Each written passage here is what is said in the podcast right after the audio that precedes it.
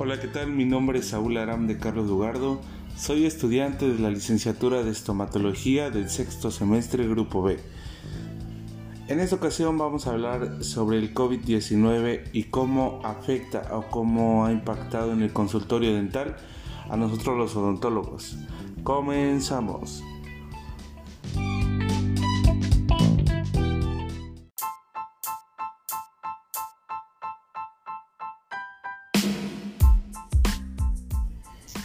Bien, pues bueno, el COVID-19 y la consulta dental, ¿cómo es que ha tocado eh, eh, esta enfermedad en, nuestros consultorios dentales? Pero pues bueno, primero hablemos sobre qué es el COVID-19. Y pues bueno, recordemos que es una infección eh, que ha sido considerada por la OMS como una pandemia global. desde su origen ha supuesto una amenaza para la salud mundial, no tanto por su síntoma sino también porque es muy rápida su propagación y también el contagio. Entonces las complicaciones respiratorias que producen en pacientes pues a veces pueden empeorar demasiado al grado de llegar hasta la muerte. El primer brote de neumonía por COVID-19 se originó en la ciudad de Wuhan a finales de diciembre de 2019 desde entonces, la infección por neumonía se ha extendido rápidamente desde Wuhan a la mayoría de las otras provincias y más de 150.000 casos en más de 150 países que aumentan exponencialmente cada día, siendo al día de hoy Italia, España los países que más casos reportaron durante esta pandemia.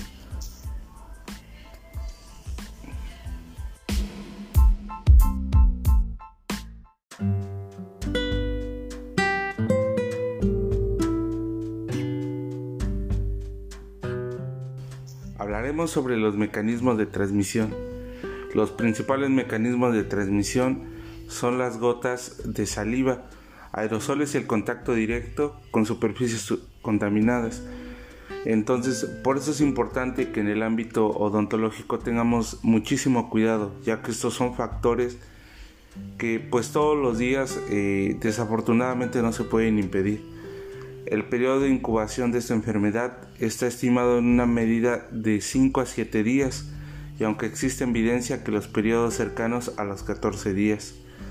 La población en riesgo que, más eh, pues puede presentar o puede presentar alguna complicación pues son los adultos mayores.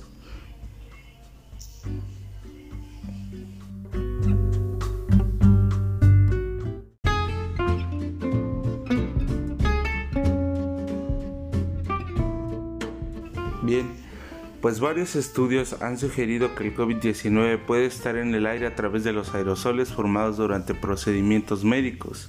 Entonces, los tratamientos dentales a menudo pueden implicar procedimientos quirúrgicos en los cuales se usan jeringas de aire, aguas o turbina de alta velocidad, micromotores y raspadores ultrasónicos. Entonces, estos dispositivos van a producir aerosoles que contienen agente pues potencialmente infecciosos, como aquellos encontrados en la sangre, la saliva y la cavidad oral del paciente. La sangre y la saliva del paciente se propagan como aerosoles y gotas durante los tratamientos dentales y se consideran fuentes potenciales de contaminación cruzada. Los aerosoles y las salpicaduras contaminantes pueden extenderse a las superficies de herramientas, y equipos al entorno general de la clínica. Es por eso que se recomienda que los dentistas y, los higienistas dentales pues usemos protección ya que eh, pues tenemos que usar mascarillas, guantes, gafas, batas para asimismo pues evitar la exposición a estos aerosoles infecciosos. La distancia de propagación del aerosol, las salpicaduras y los niveles de contaminación eh, pues que ocurren en el tratamiento dental son siempre temas de gran preocupación.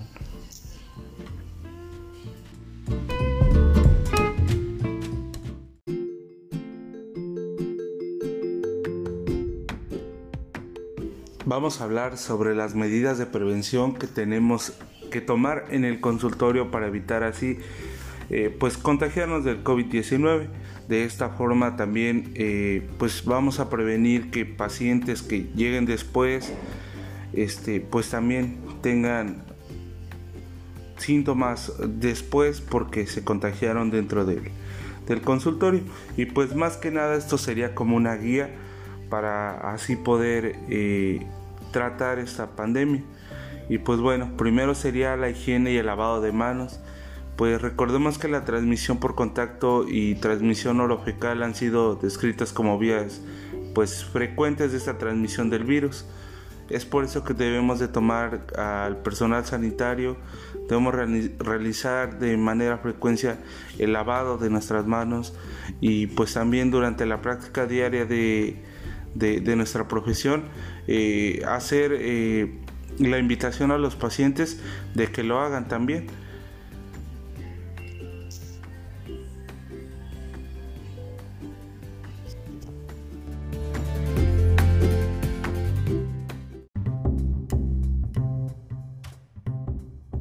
También hay que hacer una evaluación a nuestros pacientes antes de atenderlos ya en pues en la clínica.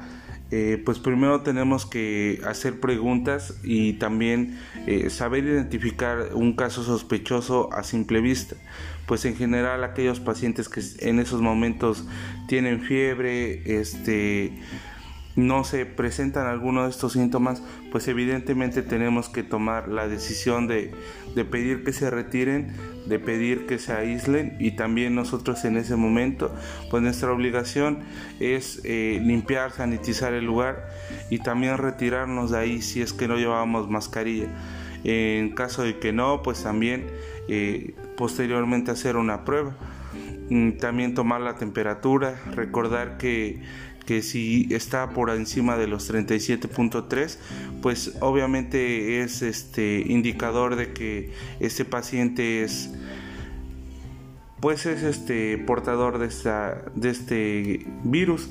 Y también eh, de esa misma forma eh, revisar que él tenga olfato, que tenga eh, sabor, preguntar y pues también utilizar enjuagues bucales antes del procedimiento. Eso también es como una guía y nos va a ayudar también a, que él nos diga si es que si es que tiene este virus. También el uso del dique de goma, que también está demostrado que reduce en un 70% las concentraciones de aerosoles. Eh, y bueno, las turbinas de piezas de manos con sistema de antirretracción que pues bueno, las piezas de mano y turbinas sin válvulas de anti, antirretracción hacen que se puedan quedar microbios como bacterias y virus en las mangueras de aire y pues bueno, van a contaminar dichos ductos pues por donde en algún momento tiene que salir aire y puede que esta sea una vía de contaminación cruzada muy destacable. También la desinfección de los gabinetes, eh, tenemos que desinfectar la clínica y los gabinetes tenemos que seguir un protocolo, un protocolo en el cual pues tenemos que utilizar eh, aerosoles también, eh, cloro, eh, alcohol, toallas desinfectantes. Y pues bueno, es, es aconsejable desinfectar a menudo cualquier estructura metálica.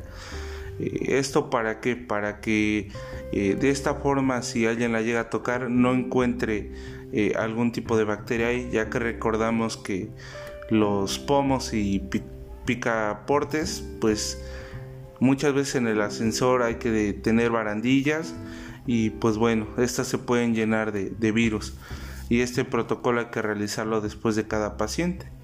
Y pues bueno, como final, el instrumental y el material, que es aconsejable mantener el material y el lugar de instrumental almacenado en un lugar donde tengamos stock para así poder desplazar eh, pues después este instrumental que solo vamos a utilizar para cada intervención.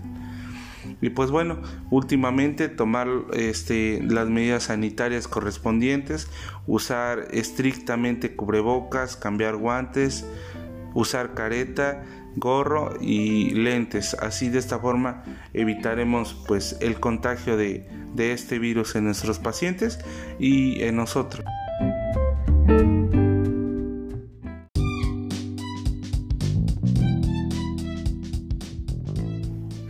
pues bueno compañeros, agradezco mucho su, atención, agradezco mucho la atención de la doctora Marisol Vázquez Maceda y esto fue todo por este podcast y los, nos vemos en la siguiente.